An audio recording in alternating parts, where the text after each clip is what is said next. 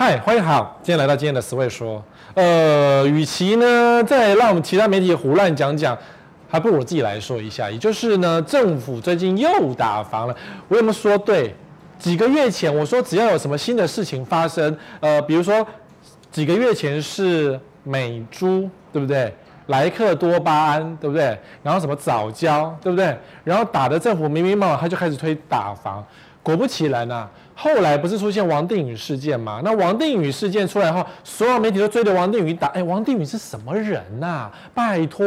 所以呢，赶快出现一个新的打房政策。所以我们要感谢王定宇的绯闻，对不对？是不是感谢金？哎，不对，金周刊也要感谢，但我们得感谢王定宇的绯闻。希望还有续集、三集、四集，那这样我们打房政策就会更多一点了。我没有在 cos，我是说实话。虽然这个实话也是 cos 的。可是也没有办法啊，因为你不这样搞的话呢，政府绝对不会推出什么实价登录。因为你看前几天我看到的新闻，就是我们录影在前几天，我看到陈玉珍交男朋友，啊，乌鸦飞过去了，对，好。可是陈玉珍交男朋友也不代表说要推出新的版本，因为人家是在野党啊，所以执政党赶快多一点绯闻，这样子我们就会有新的打房政策，然后来多一点讨论了。好。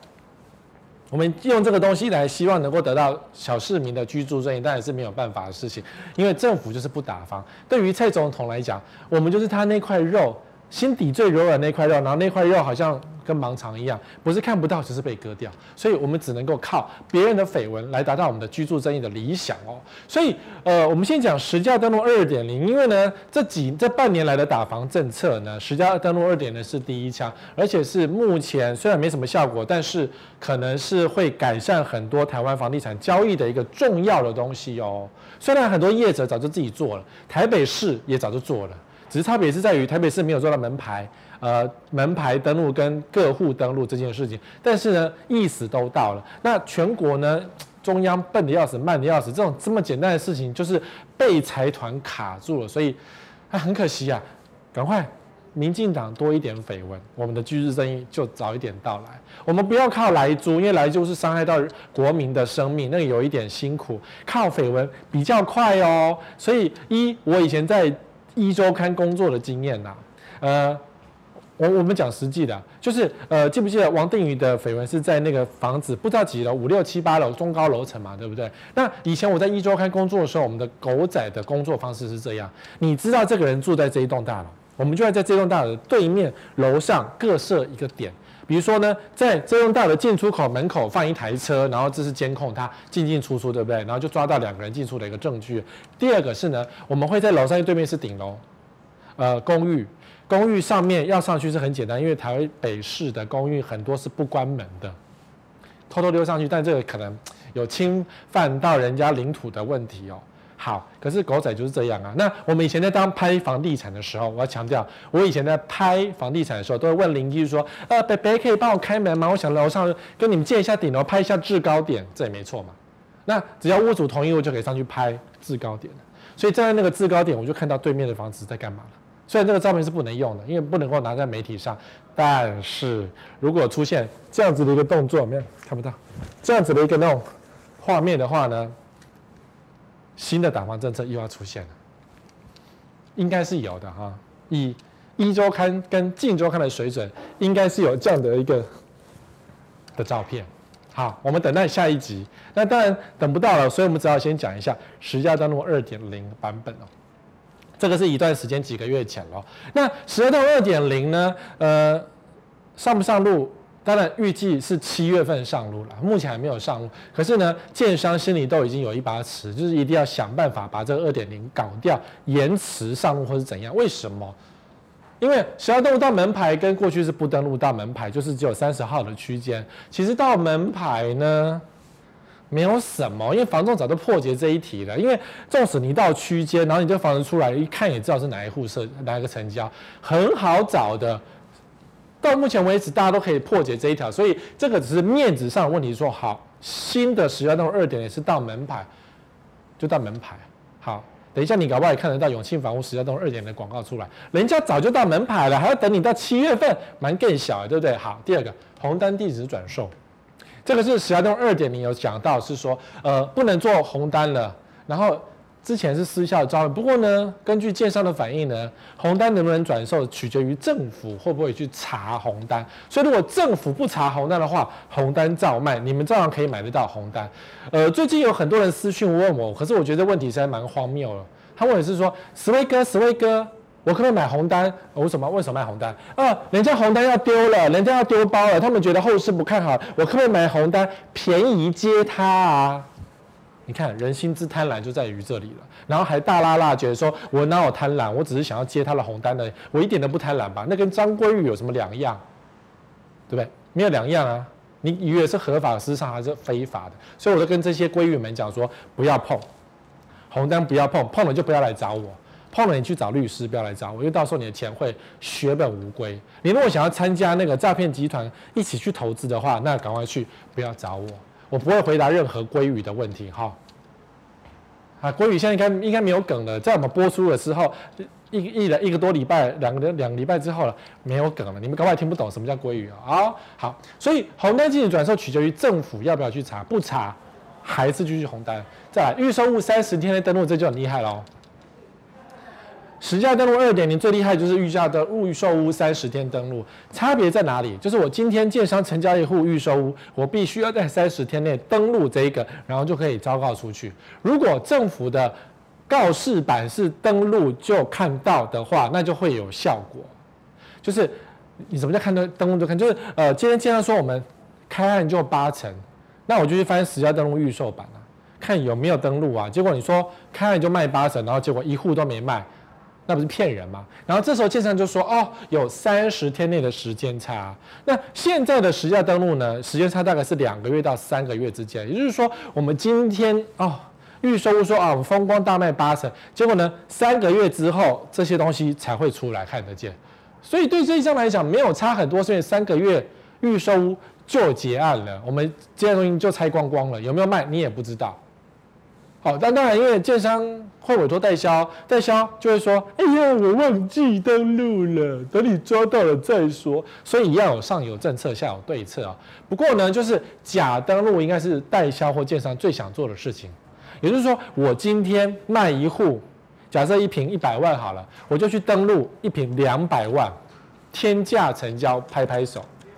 然后你就看到哦，实价登录两百万成交，哇，我是不是一百一百八十买？我好像赚赚到，对不对？对，然后过一段时间呢，这个登录就被撤销，说，嗯，我写错字，就撤销就没了。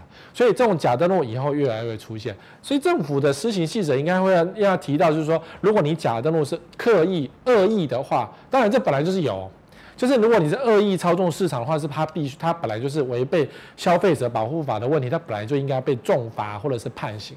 或者是消费者可以拿到这个证据之后，来去跟建商求偿你的高价买卖的损失，这是可以的。只是说今天有没有抓到？抓到那当然就重罚嘛。好，还是抓到为主啊。所以预售物三十天内登录是建商最害怕的事情。只要建商的技术性能够达到说，呃，公务员慢慢检录没关系。所以登录到告示板上来，大概预示两三个月的时间差。只要建商掌握这个原则，建商就会安了。听起来很怪，我怎么在教歪理？但这一定是开后门，所以如果今天呢施行细则出来，居然是跟现在一模一样，就代表政府故意开后门。我先把烂话讲在前了，只要是这一条，政府说我们登录之后要过两三个两三个月才要揭露，就是跟现在一样的揭露时间的话，政府就是烂，打假球，花进去你要不要下台负责？这样好，懂哈？不要到时候说是立委的错哦，不可以怪立委哦，也不能怪行政院哦，除非行政院打了疫苗人怪怪的，那我们就不知道，对不对？因为现在他们大家正在打疫苗秀，我个人觉得疫苗是一个作秀，虽然疫苗有来，我们真的是非常的感激呀，终于买到疫苗了，然后就开始各路人马在为了疫苗做各种秀，我就觉得很难看，很难看，国民党也很难看，民进党也很难看。但是呢，有疫苗我们要拍拍手，因为至少卫福部真的帮我们买到了疫苗，不管多少价格都是好东西。好，好，稽核跟赌你不会差，因为实价登录的稽核是有讲清楚，说二点零是有稽核的，也就是说，你今天如果呃任何人，包括银行，包括国税局，其实重要的是国税局的稽核，懂吗？逃漏税以前可能会不好意思要 bkc，我们还绕一圈写公文，直接要求什么呃什么不法证据。可是呢，十二栋二点零之后呢，你爱怎么查就怎么查，所以国税局会比较方便去查你的税，查你有没有那个真的金额进出，那包括银行在内也是一样。所以就要赌会不会查了。查什么？就是一样啊，假登录啊！你今天要买这个房子，你有卖这个房子，不是就有登录吗？那登录就要被查报啊，就要查金流啊。那因为它稽核入法，所以你说查就查，就完全不用担心啦。所以有可能，我们讲有可能，最厉害的政府是杀鸡儆猴的政府，不用通查。不需要加倍人力，只要杀鸡儆猴就可以。也就是说呢，今天只要国税局派一个小一一点点的小组，然后去查说今天有谁买卖，最好是抓住大人物，不管你是蓝色、绿色、执政不执政，或是得罪了谁这样，你要查我也可以。查到有个大咖说你乱搞，然后你只要假登录、逃漏税，用什么海外什么名义，就是什么呃明着卖房，可是私底下只是什么债权移转什么等等。Anyway。国税局要拿到业绩很简单，好，这一条我觉得以国税局的积极态度来说，动不动应该会去查一下，查到连那个长官要护也护不住的情况，所以大家就会赌说啊，你北查啦，这么多人，台湾两千三百万人口，每天买房子这么多，你查我干什么呢？我小市民而已啊，你不去查那个立委，他搞绯闻，你不去查他，有可能会哦，有可能会哦，因为议长是最爱被查的，各地方的议长。议长是民意代表，是地方嘛，很多议长都是贪官污吏嘛，真的很多议长都贪官污吏，所以要查议长太简单了，随便查一下都有问题。好，所以这个就是稽核在十二登录二点零的核心，跟读你会不会查。那最后就是定型化契约的备查跟假合约啊，因为我后来研究这个十二登录二点零的内容，有一个定型化契约要备查，什么意思？这个是我觉得是官样文章，因为会不会查？就是我今天建商要卖这个房子的时候，我要把这个合约书呢，就是我们要用的这个合约书送到地方政府，说我们要这个合约书哦，要备份在那边，备份完之后呢，就可以开始卖房子，这不是有趣了吗？因为之前不是政府查出有五十个合约书，有四十六个都是违法的，都是错误的，建商真的在乱卖房子，都在都在消费消费者跟在杀害消费者。五十个有四十六个是违法，这是很恐怖的事情，这本根本就是完全的不及格。建商都在荼毒人民，然后你们还照买，好，所以政府看到这个问题，就是干脆要求你定型化契约要放在政府备查，你就是要用这个东西，然后我审核过之后呢，你就可以开始卖房子，就变这样，嘿嘿，对不对？上好政策，下好对策，那建商要怎么做呢？我就先放一本内政部版的定型化契约送给地方政府去备查，反正你也不会查，你只是备着不用而已。我搞不好塞点红包给你，就给我轻松过去。好了，背完之后呢，我就去卖别的合约，我用很烂的合约继续荼毒消费者，就是这样。反正消费者是跟猪一样笨，你们都不会看房子，你看到事业线你就跟我签约了，或者说你是投资客，你根本不管合约说好不好，你就直接签了。我就要告诉你说，明天我要涨价，你就马上买。就变这样啊，所以定型化契约被查这件事情，我觉得是一个留下的伏笔，是说，如果到时候政府是一个积极有为的政府，他就会开始去查说，嗯，现场版本为什么跟那那个政府版本不一样呢？你是违法，重罚，所以就有重罚的依据，因为你给我的合约是假合约，使公务员记载不实之罪吗？搞不好有哦。关三年哦，那这样子关个专案三年，或者关个代销三年，嗯，有业绩很好，所以这个后门出来，我觉得很棒，至少对消费者是有保障。因为很多网友寄合约书给我看呐、我看到都觉得天哪，这什么恐怖合约？这个是杀害消费者的合约，你还敢签吗？很多合约都这样，然后消费者又更好笑了，诶，可是他说不能改，不能改就签哦，你有这么笨哦？这么笨的不要说，哎，那买不到房子，那就不要买。拜托，遇到不合法、不合理的合约就不要买。你花钱没有这么委屈的，然后你记得合约书拿去，然后就参他一状，找个找个媒体告他一告。现在媒体很缺业绩啊，反正也不是每天都有绯闻啊，对不对？可是烂这种恐怖合约书到处都是，拜托你还是要伸张一下你们个人的正义，因为你不拿出来，我哪知道？我已经尽我可能的告诉媒体了。好，所以实际上二路二点零大概是这些东西。我想这个过去大家都讲过了，所以没有关系，只是给他复习一下。比较新的呢，当然是央行打房。因为我们内政部太笨，内政部有够笨，笨到不愿意做很多事情，他是故意的，装傻装笨。那央行呢就很积极。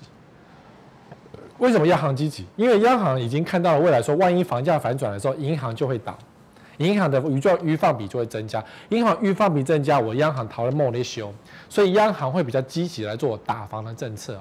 所以呃，新的央行总裁杨金龙主要做一些比彭定南还要厉害的事情嘛。所以杨金龙如果想要名留青史、打房有功、超越前期，他就必须要很认真的积极做打房，而且央行打房，银行拍拍手。国人不会说话，然后那些呃那些呃官商勾结也不好意思说话，因为他至少有本嘛。银行要倒闭我怎么办？对不对？好，所以前一阵子不是最近，是几个月呃几个礼拜前几个月前一两个月前，他推出了一个呃打房的四规定，也就是说主要是针对。前几户的贷款有修正，比如说公司法人第一户自然看变六成，第二户变五成，没有宽限期。好，自然人第三户以上就变六成，没有宽限期。本来是没有规定，你爱怎么贷怎么贷，后来就规定变成第三户以上六成没有宽限期。好，等等，这是之前的规定，也就是开始受限第三户喽。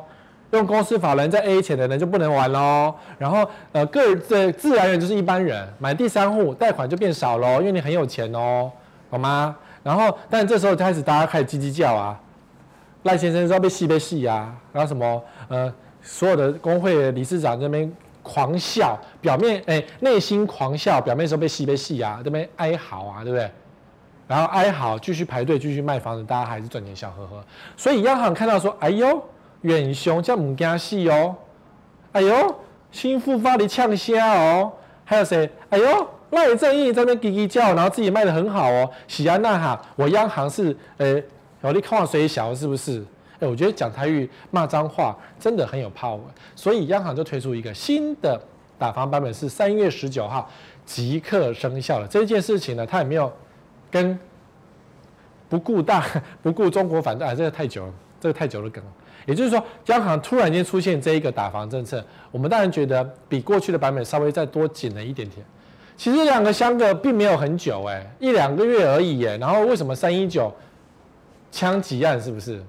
三一九记不记得三一九枪击案？大家会记得吗？啊，我看你也忘记了，好吧，这个太久的事情了。好了，他就推出一个新的政策打房政，叫做公司法人第一户。以前用公司法人，很多人都做公司法人，我等下讲，好。本来是六成没宽限，现在变成四成没有宽限，也就是说，你用公司法人买住宅，那你明显炒房嘛。公司法人就法人嘛，你为什么住宅是个人住又不是公司住，公司又不能住？你明显就是用什么境外资金或者用奇怪的名字去炒房嘛。央行是这样认为，所以本来是六成变成四成，就再紧缩了，变得比较严格一点点了。其实想一想，如果还有第三波，如果建其实建商这几天哦还是很畅销，还是很嚣张，还是很觉得无所谓，要排队继续排队，新竹还是照排，台中什么台南还是照排，所以不排除还有第三波的央行政策，因为建商实在太嚣张，真的很嚣张哎，嚣张到还是继续跟其他媒体串通，除了本频道之外，其他媒体还是继续写利多啊，看得出来有痕迹呀、跟记者打过交道、吃过饭、给过红包，或者是给过业配价格啊，一样都有这种痕迹啊。啊，好，第一户呢变四成，然后就没有了。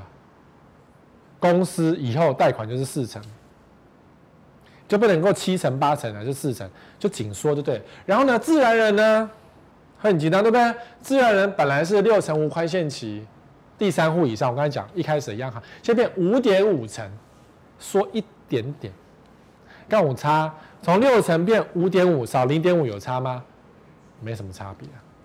他可是我我不知道为什么央行要故意做个少零点五成的那种的想法哈。然后第四户以上变五成，五点五变五成，少零点五，杠五差，这个就有点怪怪的。就央行没事少那一点点干什么？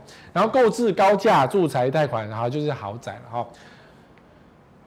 五点五成，本来是六成，变五点五成，然后三户以上四成更少，很奇怪，对不对？然后呢，购地贷款就觉得还有一般民众遇不到，余屋贷款也遇不到，反正余屋贷款没差，然后购地贷款没有什么差，差别就在于公司户就是用公司名义来买房子、投资、炒房等等，就被银行受限贷款。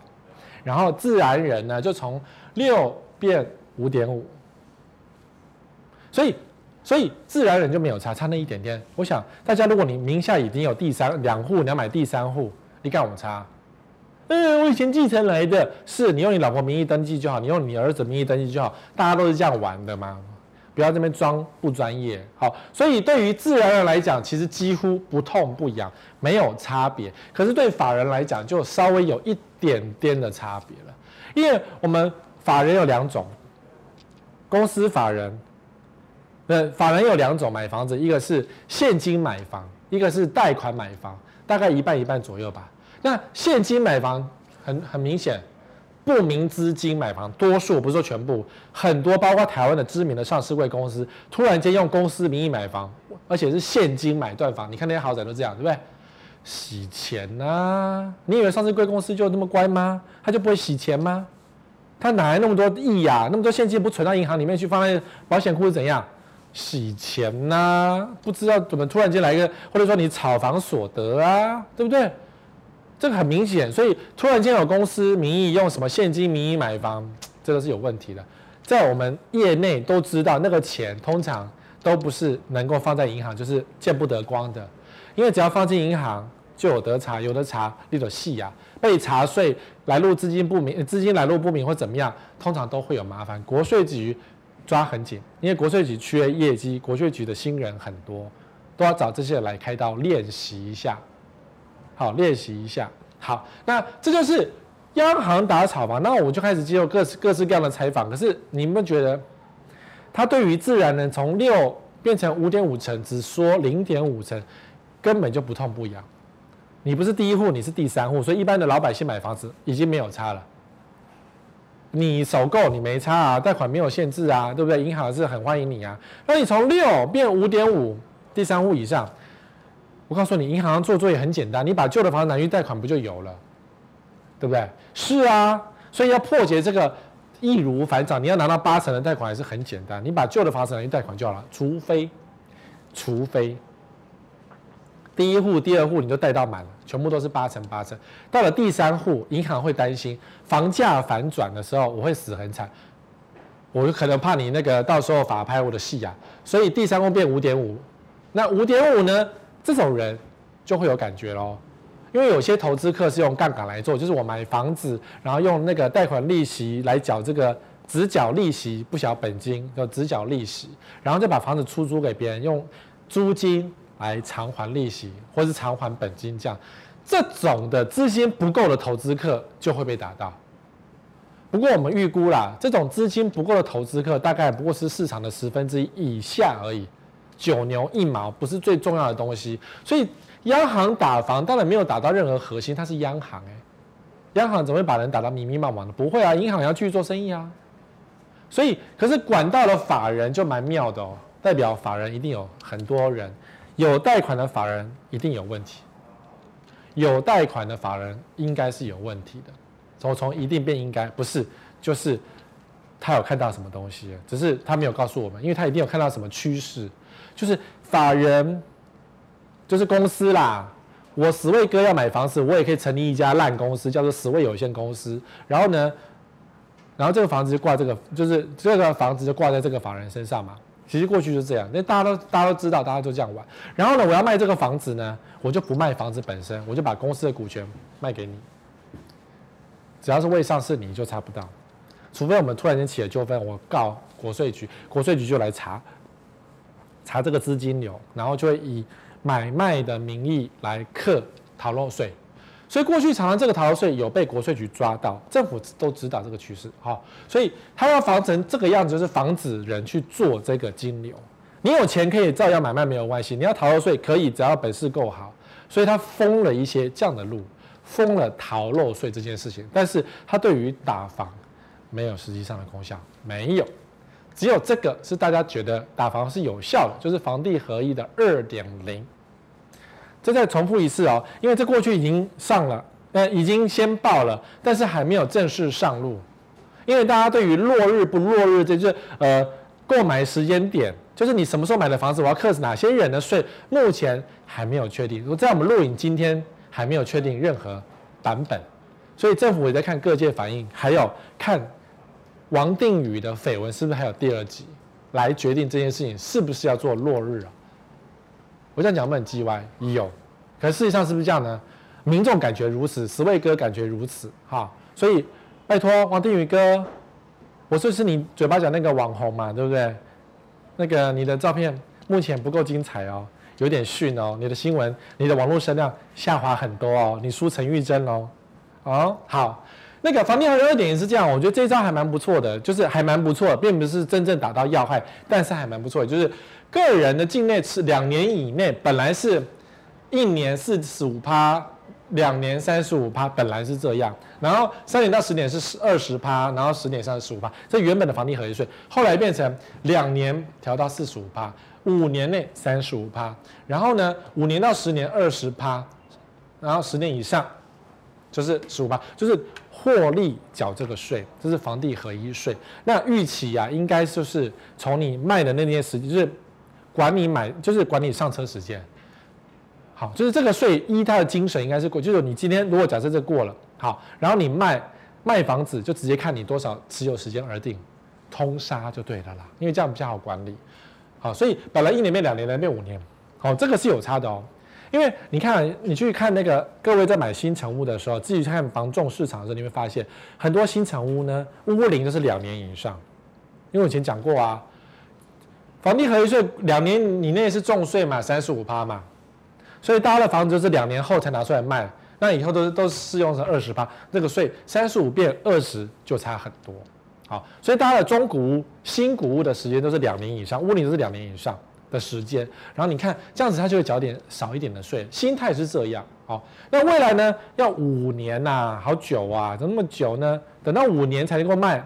如果你买一根预售屋投资，然后预售屋买卖。对不对？想要获利，对不对？万一没有买卖成功，你然后你交屋了，你就得套五年，有点辛苦。所以有些投资客会觉得，这个五年呢，我赚不到钱嘛，我前面不能卖嘛。我如果前面卖的话，一定要做损，一定是赔售才会不缴税。万一我我要缴，我要有获利就得缴税，四十五趴蛮重的耶，等于白做了。我还不如去买零零五零。我不如去买那些，我跟你讲，买华航都比较赢，华航很烂，对不对？我买长荣搞不好比较赢，我买航运股比较比较赢，我买很多东西搞不好都比较赢，就可能就不会投资房地产，因为房地产你要课四十五趴税，真的要求重，所以建商当然叽叽叫啊，对不对？因为大家都买部分不买房子，建商都没有盖，就盖不下去了嘛。但建商不再怕，因为他觉得投资客真的很好骗，我随便搞一下投资客就可以上车了，所以建商魔力给他机关逮机。照卖不误。那投资客觉得说啊，我的技巧这么好，我运我运气没有这么差，我相信呢，我预售就会卖得掉。好，所以房地合一二点零会打到谁呢？会打到快交屋的预售屋，因为你想交屋套五年，那不是很靠北吗？那我赶快卖一卖嘛，我不赚钱也卖掉。但重点是你卖不卖得掉？卖不掉继续挂挂五年。所以快交屋的预售会大家担心。那这时候建商就会有些建商啦，这么好的建商。就会实行无限拖延大法，就是哎呦，交屋你就套牢了嘛，那我不要晚半年交屋要不要？各位举手要不要？搞不好就有人要，对不对？建商就慢慢的交屋，但对建商来讲，早一点交屋，早点拿到钱才是重点。啊，持有两年的新城屋了，过去是持有两年就卖掉，所以从三十五趴变二十趴，现在两年还是三十五趴，那卖一卖算了啦。不要赚钱就卖掉，我要等三年。我白痴，我钱套在房地产三年，不如拿去。对，任何殖利率超过五趴的股票非常的多，非常的多啊！投资客脑筋转得很快啦。你你房地产要课到五趴很简单，可是殖利率超过五趴的股票更多。所以这时候就有人想说，好了，那我就把钱来去丢股票，殖利率五趴以上好了。我不要玩房地产，免得你们骂我投资客是黑心，对不对？会有这样的情况，所以超过两年的自用清成屋就会达到。虽然这比例都不算高，可是会达到。还有打不到什么预售屋，政府口口声声说要打预售，打到预售，其实预售屋是打不到的。虽然房地合一二点零有规定，有讲到预售屋获利四十五趴税还是要课，但是我们也讲了，我们都知道，实际上预售屋的获利不是这样子卖的啊，就是我今天买了一个预售屋一千万，我卖给你，对不对？我卖给你一千一百万，实际上就是我这个合约书去更名给你，然后上面还是写一千万给你，然后你给我一百万现金，实际上就是这样子做的。所以实价登录上面还是写一千万，不会写到一千一百万哦，因为大家只是预售屋更名而已。那既然只是更名，你们会不会谁会去申报说我买卖预售屋获利？有谁这么乖呢？可能会有啦，千分之一的机会是乖乖牌会上报，会去缴。可是我赚了一百万，缴四十五趴，我等于是缴四十五万，我神经病啊！我白赚，我白做工哦。所以就不会有什么投资客自己去报，就是哎呀，你不讲，我不讲，没有人，国税局也不会知道，所以达不到预售物。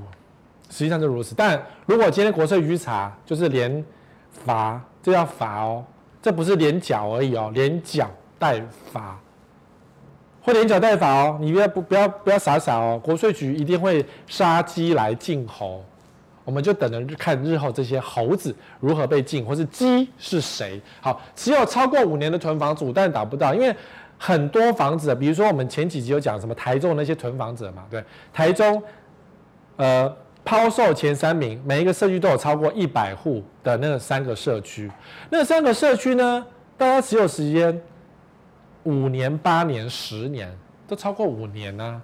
然后你说他们钱，对他们钱多，对啊。然后他们囤房，对他们就是真的囤房，他们就是囤房税该克的这些，他们手上拿的房子也不卖也不住，然后就放着，放个五年、十年，他有钱啊，钱反正跟银行借的。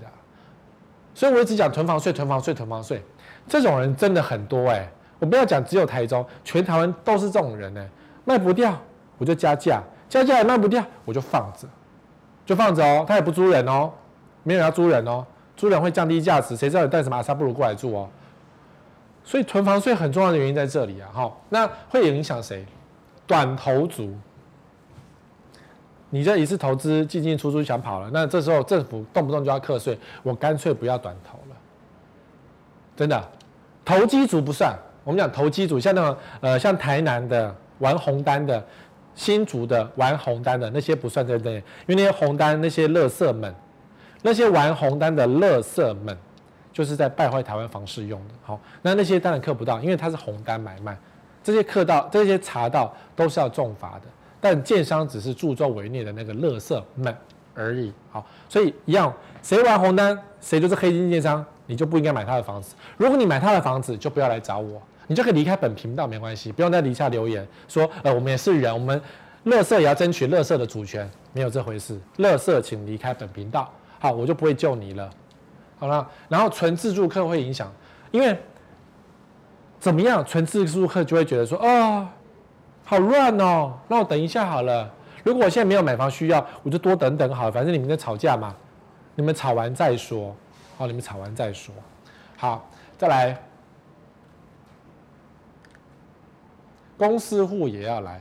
这个叫公司户的房地合一税也改了。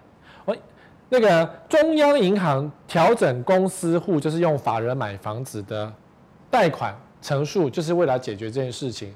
过去公司户就是。炒房最好的方式，任何人都可以做，不是只有有钱人。虽然很多人买豪宅都是这样干的，可是呢，呃，因为这个趋势，呃，他们自己统计有将近十二趴的人是用公司户买房子，这就很厉害了，很多喽。将近十二趴是用来炒房的。我如果直接这样解释，那很很凶凶哎，十二趴的人买房子是来炒作，很夸张吧？那当然很严重啊，所以央行要出手啊，政府该出手啊。那公司户，可是公司户又不还是打到底，因为公司户就是这些好朋友嘛，有钱人会用公司啊，很多有钱人都是用公司户来买卖房子啊。所以过去呢，税率就没有管，后来呢，四十五趴两年内，然后呢五年内三十五趴，二到五年内啊三十五趴，然后就是比照范围这样。所以公司户呢，炒作房地产只要有获利，课重税。然后还有分哦，境内跟境外。境内就是用公台湾的关系，你公司设在台湾，我总要对你那个，呃，我总要对你不一样。啊，如果你是什么英属啊、美属啊、法属啊，就是这些很明白，就是为了逃漏税啊、节税的公司对，然后他就超过两年就三十五趴，就一律三十五趴，就是四十五跟三十五，就这两种税率。因为你在境外，你是为了节税用的，好，你也可以帮我讲逃漏税。所以境外公司什么英属开曼群岛，反正你有钱你要逃，政府都是给你抓，因为这些抓就没关系，谁叫你要逃，对不对？那目的呢，就是让这些境外公司不要进来台湾炒作房地产。如果你是，比如说你是张忠谋，你用境外公司要持有台湾房地产，那你不会短卖嘛？你都是长期持有嘛？那你只要长期持有，没有获利就没有扣到这个税，所以就没差。所以你要有短期炒作的秃鹰们，秃鹰就会有影响，因为很多资金来台湾炒作汇市、炒作股市，然后最后炒作房市，然后最后再离境。很多资金是这样子来的，没办法，还是要管一管。所以它会打到。短炒秃鹰跟不知名的资金，其实不知名的资金不代表不知名的人士，因为很多知名的人士用不知名的资金来台湾炒作房地产，所以这个是政府要打的。好，打不到知名企业炒房，对不对？今天知名企业炒房，政府你敢查吗？你有这个勇气查吗？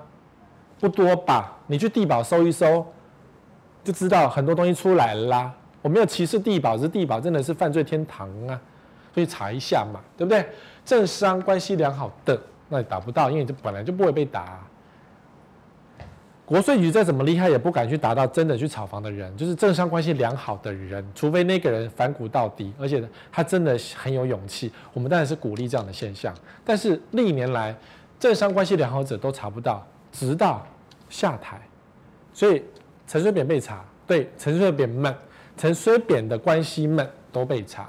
那当然，前面什么马英九们也都被查，李登辉们都被查，可是他在当政的时候就没有人查，所以善有善报，恶有恶报，时间没到，所以这件事情目前打不到政商关系良好的，直到现有的势力下台为止。好，然后影响是真正海归派，就是我今天是在美国赚到钱，我想要回台湾，可是我钱进不来，我想要美国的名义来买房子，就会影响了。真正的海归派就有影响，意思是说，呃，我不需要你们来买房子。但如果你今天是外国人，就是你是台湾人，可是你自己的你的户你已经取得外国的国籍，你就变外国人了嘛？那你外国人你就舍弃台湾护照、台湾户籍，那根本就不想理你。所以真正海归派，如果你已经没有台湾的户籍了，那对不起，中华民国不爱你，真的不爱你，没办法，你的钱、你的人就本来就不是我们的国民嘛。如果你是我们的国民，你就不是海归派啊。哦，你在美国赚到钱那是你家的事情啊，不要来台湾炒作房地产，因为台湾的房市很脆弱，还有被查到就损失惨重。你看四十五趴耶，那白做啦，真的会白做啊！而且你被查到不是只有房地产的，你的所得税通通都被查到。好，那公司法人请怪这些人，不要怪史卫哥，是这些人害的。因为呢，当政府在做打房的时候呢，这个新闻出来了。然后这些法人还是非常的呛虾、唱秋的高价买房子，西华富邦成交一户一坪两百多万，什么投资啊？啊，然后呢，卓白哦一坪两百多万，投新秋有限公司，英属威康科技，英属啊英威康科技，英属维京群岛什么泰山投资、原上什么，都是用境外公司高价买房子的，继续买对不对？你不怕嘛？那你不怕政府就刻一下喽？因为现在就是这样，政府做任何事情，民间都完全不在乎，真的也因为没有打到，所以政府软软的出手，民间就觉得啊，你那能价不好啦，我卡做来砸波浪嘛，所以大家继续炒房。所以如果各企业呢，你是或是那个各法人，你说哎呀，十位哥你不要乌鸦嘴，闭嘴，不是我是你们，好是你们，好吧？这些议席都是法人买的，那。我不是讲这些哦，我们讲的是说，实际上很多人法人在买房子的时候呢，他的登录价格都是假的。法人会说：“你帮我做一下，我就可以方便贷款了。”然后呃，买卖因为大家都是豪宅高来高去，所以如果你今天跟上市柜建商买房子，可能他必须要做账，所以他可能账要做的比较清楚一点。但是如果你是跟其他的私法人买房子，就是你跟别的公司户买房子，诶。那就很容易被做账哦，那个价格可能都是假的哦，可能都假的。比如说好了，你看最近成交这一户，西华富邦三两百二十九万一平，可是呢，同样西华富邦一百四十万，为什么同个社区从一百四十万到两百二十九万都有呢？我们当然讲说一百四十万是聪明买房低楼层，可是高楼层两百二十九万也太高了吧？就是依不动产估价的定律来说，这个价格有一点高，有一点超过估价该有的水准。我这样讲很。暗示有一点明显，但是呢，黄奕敢玩嘛？屋主觉得价格值这个，那我也没办法。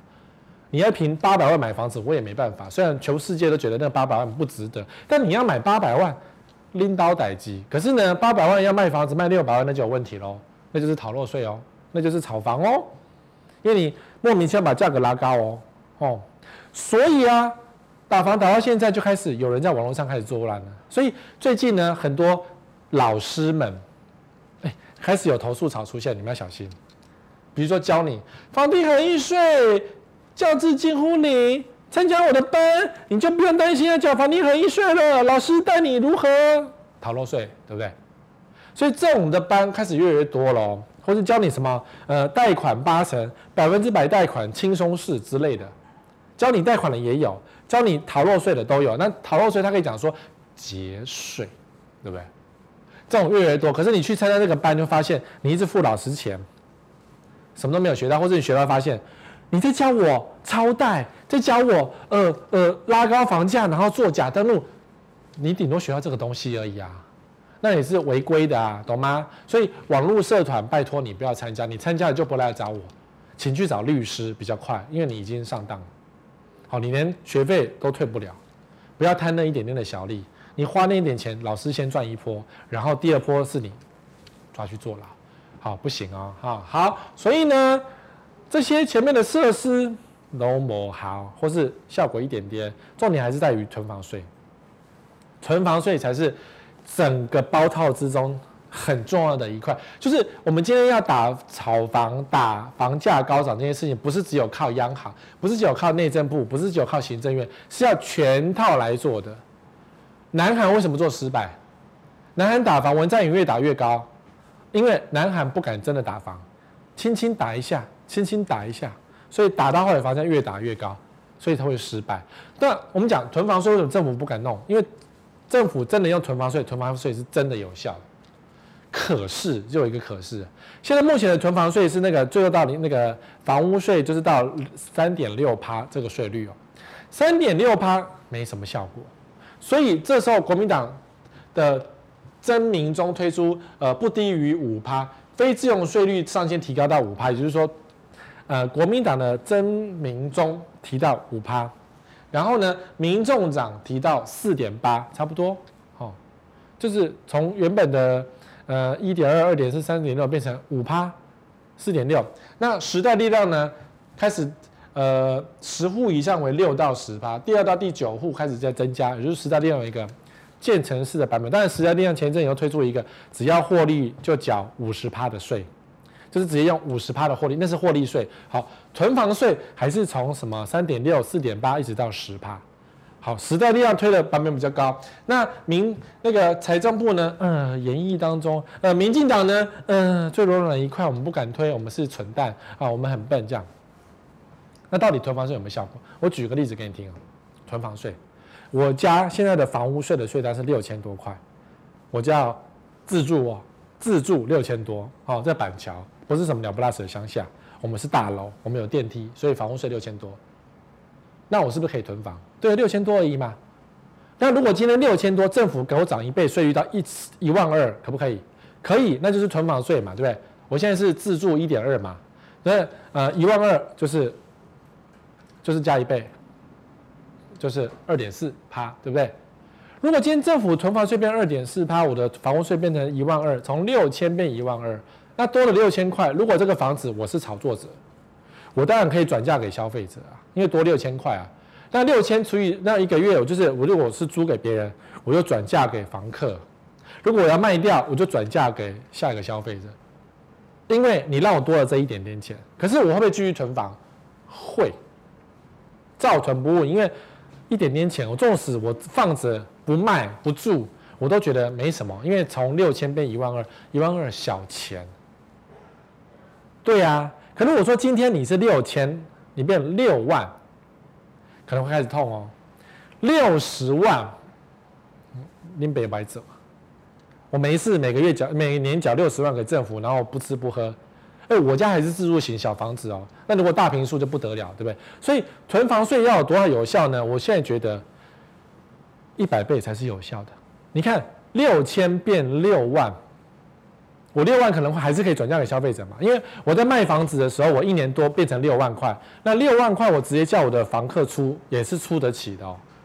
租金可能有点难，可是如果买卖的话可以出得起，所以我六万块直接转嫁到下个消费者是可以做的事情。所以六万，也就是说，呃，目前一点十二趴，十二趴的税率我还是承受得起的，十二趴的税率我承受得起，所以我继续囤一下。那今天叫囤房税是惩罚税嘛？所以如果六千变成六十万，我了北送啊，我一年缴六十万给政府，哎。那我卖房子六十万转嫁给消费者，可能人家会嫌弃说六十万有点高，那还是我家，对，所以变成说一百倍，也就是从一点二趴变成一百二十趴，才是有效的。你懂我意思吗？所以包含时代力量那个十趴都没有效果，你的下场就跟南韩是一样的。对呀、十趴不痛不痒啊，因为我们的税基太低了，税基就是我房屋税评定下来后，我要缴多少钱就叫税基呀。那税基很容易被地方政府做手脚嘛？你看台南税基三十年不变，彰化税基听说四十五四五十年不变。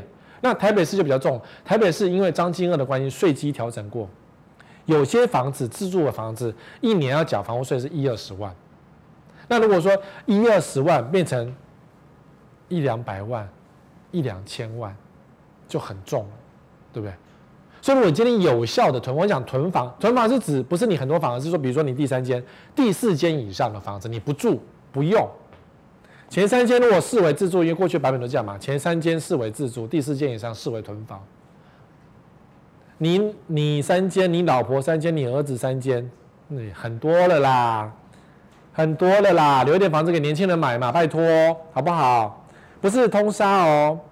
自住当然轻税，我觉得 OK，因为大家都自住嘛。台湾有七成都是自住，合理呀、啊。我们打击那三成的炒房客可不可以？也没有三成啊，就是一成多的炒房客而已啦。因为持有超过第四户以上持有的人是多少？二三十趴，没有，呃，一二十趴而已，一二十趴而已，也没有很多啊，绝对不是一般的小老百姓。好，所以讲到囤房，你不用担担心，你反而要支持政府用力的打囤房税，因为对你来讲没有差。对你儿子或是你的孙子才有机会，不然谁敢生小孩？没人敢生小孩啊，就是给炒房客炒起来。那我们生了小孩的钱，然后小孩在努力都可以炒房客，那我们有什么努力也可言？就不要努力啦。台积电也不要做了，就炒房就好啦。所以新竹现在已经变，新竹一直都是越来越歪歌的一个城市，就是因为大家在炒房啊。然后新竹县长也不管呐、都靠消保官呐、县长对不对？他觉得呃地方税很好，呃新竹房价很低啊，呃新竹没有人权哦，新竹没有年轻人想要，新竹不是每个人都台积电好吗？每个如果如果新竹每个人都台积电，那你就炒吧，无所谓，因为台积电收入很高。那纵使是台积电，收入也没有这么好啊，也没有这么好，也不是每个人都是那个领高薪的工程师，对不对？好，所以讲完炒房，我们讲说有机会杀价的市场是本级的精华。预售屋转售一定会杀价，因为经过这种打房打房，建商这么嚣张嚣张，总是会有人会受到一些影响。对代销来讲，预售屋转售就有差了，因为我们要逃嘛，就要转售嘛。那呃代代销在卖一件预售屋的话，那转售转售好。现金价差层层剥皮，因为你要给跑单钱，你要给什么呃 commission 什么，再加上合约价才是预售屋转售的价格。所以如果你今天要转售预售屋，你想要买到预售屋转售，拜托你不要找代销买房子，不要找代销买房子。代销小姐说：“哎呀，死位哥，呃，这一户是公司户，可是我们有另外一户投资客想卖给你，价格也很漂亮，你不要听他在狗龟，哎，给龟，听他在放屁。”价格永远不会漂亮，因为这个房子的转售的价格会含现金价差，就是投资客想赚，再加上层层剥皮，就是 commission 要给小姐的，屋主想赚，呃，就是买方想赚，commission，哦，经理也要分担，经理也要分钱，跑单小姐也要分钱，然后再加上合约价。当然，合约价有可能有机会也是作假的，因为可以做两份合约嘛。好，所以这个是代销的。那嗯，不找跑单买房子，你就找房仲买房子。那房仲买房子就多了服务费啊，因为房仲要付服务费嘛。那至少比这个少很多啊。他没有什么现金价差，那没有什么层层剥皮啊。有啦，有价差没有错，那就是你用用你砍他嘛。他愿意卖，他愿意平盘转，他愿意按照原合约价格转给你，就表示他可能没有赚钱。好，但我还是。不推荐各位买预售屋，也不推荐各位买预售屋转售。纵使他赔钱买，不代表这个房子是好的，懂吗？纵使投资客赔钱卖预售屋给你，也不不代表你有获利空间，不代表哦。因为合约书有可能是作假的哦，因为现在有些建商很要求合约书是作假，他不承认就好了。但是。合约书作假，在很多上市柜建商都有发生过，所以你不能不代表你这个有可能买到底价，没有底价不一定会买得到。好，然后房子盖得盖得好，不知道啊，还是会倒啊，画豆的豆啊。你看维多利亚，维多利亚很大呢，还不是一样？公司自己掏空，对不对？好，那你买新城屋转售有没有机会杀价？有，可是呢？你看啊、哦，你找代销买新成屋转售，因为新成屋有时候呃代销自己要卖自己的余屋嘛，所以有可能会有投资客转售的情况。好，那投资户跟建商户跟地主户就开始乱卖了。那这时候低价者得，位置好，你买谁的位置比较好？那可是呢，通常投资客呢位置有些比较好，可是价价格不见得比较好，价格不见得最好。你们看房子还是买价格嘛？所以你如果找代销买新成屋的话，一样是看价格，尽可能不要买投资户。那你等于是让他下车嘛？说白的，就等于让他下车啊！哦，找房仲买好了，找房仲买新成屋好了，因为投资客要卖房子，然后呢，代销都卖不掉，你最后给房仲卖，卖久了他就要课很高税，要我们讲课税嘛。你如果要赚钱，就要课四十五趴、三十五趴，所以有些投资客觉得啊，算了，我不要赚钱，我先跑再说，调节一些再说。所以在房仲端反而有可能买到比较便宜的新成屋转售，在代销端没有机会，因为他必须护住自己的余屋，护住自己的地主，因为地主都在看。但如果说今天地主户很便宜卖掉的话，那地主户你可以找到地主户来买是可以的，只是说地主户的很便宜，可能代销会挡。那你要找房仲买这种东西，好，转手再转手的流浪投资房就不要碰了，因为它可能很多手，那个房子的权状的名字跟屋主名字不一样，有可能是转手再转手，然后你可能是第四手，因为现在投资市场蛮乱的，所以现在已经不单纯是说屋主是谁卖给你，可能不是这样，可能是屋主是谁的朋友的朋友朋友，个个都要赚钱，剥剥剥剥剥很多皮，最后才是给你这样。好，所以这种房子不要买，你买轻的就好。就是我今天是跟十位买，就是跟十位买，权状就要写十位，就跟十位买，不要说什么十位的哥哥、十位的朋友，那都不是十位。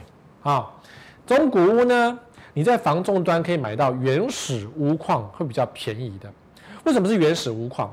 因为投资客买了这个房子，有些会做高度的装修，我们有一集讲过，做了高度装修之后，想要高价卖给你，对不对？那房价拉很高，他可能要获利很多，所以这种这种房子越来越少。那原始屋况卖给你，可能他觉得啊，我不要赚这个投资房了，做房地产投资太累，我赶快去转去买股票，可能比较爽一点。不管夯的是美股也好，我是台股也好，零零五零什么零零五六零零五二什么零零八七八等，大家找到殖利率五趴的股票都不难，真的不难。我自己做过实验。我自己做过实验，我只是没有想在股票来告诉大家我买股票的哲学而已。目前我这几年买的股票都是赚钱的，我没有亏过钱。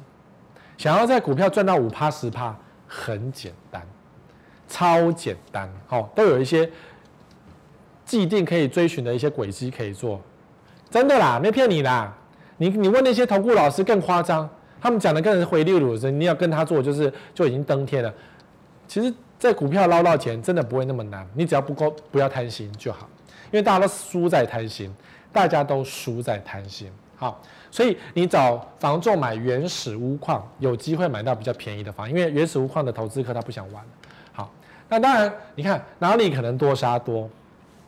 我们前面讲打房，打房有些投资要抛啦，所以在政府打房的时候呢，那个呃房地合一二点零吧，才一喊出来，去年底的时候就马上就有超过一万间的房子预售屋在市场转售，投资客当然知道，那就不要玩嘛。有些投资客真的会影响到，所以政府打房虽然还有很多嚣张的建商、嚣张的投资客，但是还是有投资客会丢出来，所以还是会有多杀多。那哪里呢？投第二个是重化区。我等下讲重化区。第二个是特殊产品，因为这些产品不好做、不好玩，所以投资客觉得那买胜买胜啊。好，但但是不代表你可以接哦，这些房子不能碰的哦，要有经验才可以碰。像我都不碰这个房子哦。法拍后就是投资客去买法拍屋，叫法买完之后整理整理屋况，稍微弄一下，然后卖给你，叫法拍后。就是你去看那个前一手的交易是的发生原因是法拍的。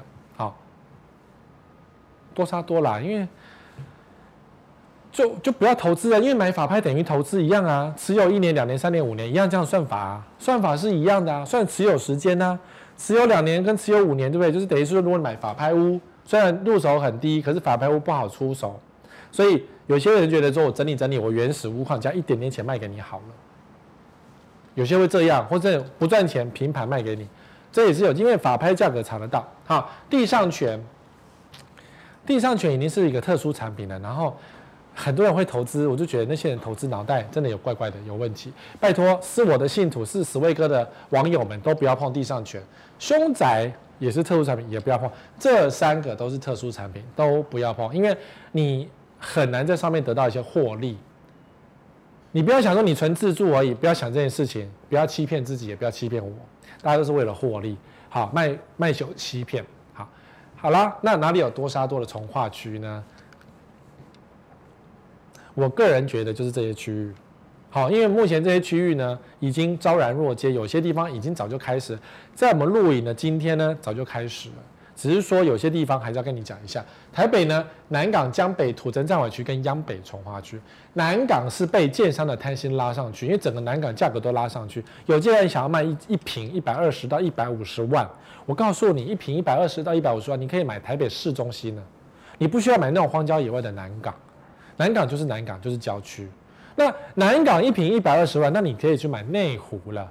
正内湖也不需要一平一百二十万，你买那个地方，只是给人家套到，所以南港的一百二十万，一百多万其实都卖得很不好，只有他们自己的子公司在转来转去而已，不是正常交易哈。那等到这个房子盖好之后，就开始会多杀多，因为就增效哎，我们是白痴对不对？板桥江翠北侧，投资客做的很漂亮，可是事实上破绽百出。建商卖的很漂亮，实际上破绽百出，因为它已经在多杀多了。好，那些江翠湾、江翠胖到现在卖不完啊。土城站尾重划区，大家只是低调在杀，可是土城站尾重划区价格居然比板桥还贵，请问你买哪里？当然是买板桥啊。所以土城站尾已经开始房子搁在那儿，房子一完工就整个就挂了，就没有成交，成交的非常的慢，你只能最后变自住，原本投资变自住，嗯，对不对？你多一间房子要真的要住哎、那你就把旧房子卖掉，去住土城喽，你就变成这样了。好，央北，因为央北房子还没完工，所以我说即将会，只要央北房子完工了，你就会发现央北的街景跟新庄头前从化区一模一样，非常的紧密，可以握手挖鼻孔看得到的距离。啊，桃园呢，中路、金国、大青埔区都已经出现这样的情况，就房子呢都拿出来卖，房子越盖越多，然后越来越贵，可是呢，没有人接手，那没有人接手就会多杀多啊。大青埔是指全部的整个青埔哦，青埔不是只有青埔站，是包括旁边附近什么 A 十九之类的地方，都已经出现这样的情况了啊。那台中呢，北屯、西屯、南屯这三个屯呐、屯区已经堆积出来了。你看北屯这个北屯客已经很紧张，因为我说北屯他们跳脚说十位哥，请说。捷运居林站不是北屯，但我现在必须讲的是北屯很严重，西屯也很严重。我们上上礼拜节目就讲西屯，南屯第三名。好，这三个屯区呢都还蛮严重的，就是多杀多的情况。因为大家持有这些房子又不卖，那不卖就上了谁沟吗？对不？你看了谁沟了？是那个阿飘进去住啊，然后最后你就只好降价，不赚钱降价。西屯最有名的例子，那个香菱皇居啊，原本不是到三四十万，然后最近成交回到二十几万，甚至到二十万都有。就是西屯嘛，地点不算差，虽然香菱大家我个人不喜欢那个老板，可是呢，原本价格很高，然后呢抛售很多，到现在是目前台中西屯不是台中西屯，台中抛售第一名，房子十年了，到现在一两百户在市场上卖，卖不掉，很难卖。要要杀很多价格才卖得掉，就杀很多价格。所以如果你今天很想买一间房子，然后想要大点的平数，想多很多公共设施，一平二十万去出出看，你可能都买得到房子啊。台南呢，一年后的全部的预售，我这样讲比较狠，对不对？因为为什么一年以后，你已经上车啦，然后再过半年或再过一年，房子要交屋啦，那交屋之后呢，就要被课税啊，房地合税不就四十五趴、三十五趴吗？所以一年以后的全部预售，大家都要下车，因为大家都投资客啊。台南都有房子，然后你买这个预收就是为了投资的啊，懂吗？所以一年以后你就知道，你会这边甩不掉，有没有？就像猫咪手掌沾到什么东西一样，甩不掉。那如果你是自住客，那没有差，因为自住客就不关心这件事情，你就是买来住。你真的要自住吗？台南的买房子真的要自住吗？你还不是想要等人家来租，对不对？我最近看到一个物件啊，在台南的善化，蛮荒谬的，两千多万的别墅，然后它隔成很多套房，准备租给台积电吗？可是台积电的人要住套房干嘛？如果我今天是台积电，我被调到南科去，我大可自己买一间房子，我自己来住，我何必去租你的善化的小套房呢？那我住公司宿舍嘛，待一下也好啊。我可不可以住你？对，那你两千多万隔成这么多套房，那要给谁住，或是卖给谁呢？你们有些投资客真的设定的蛮妙，就是我就是要弄成这样就让你来住，但是呢，台积电的员工有这么容易接受你的套路吗？我看那房子挂定，好，高雄凤山跟楠梓这两个地方已经出现多刷多的情况，还没交屋啦，交屋就会出现这样的情况了啊啊！最后再看几眼哦，这这些地方哦，台北、桃园、台中、台南、高雄，至于什么嘉义啦，什么苗栗啦。那些我没有提到的地方呢，但也是有这个情况。我们想办法日后在节目偷偷的置进去来告诉你这些城市的状况。但是呢，希望各位小心买房子，不要套牢。OK，下礼拜同一时间再会，拜拜。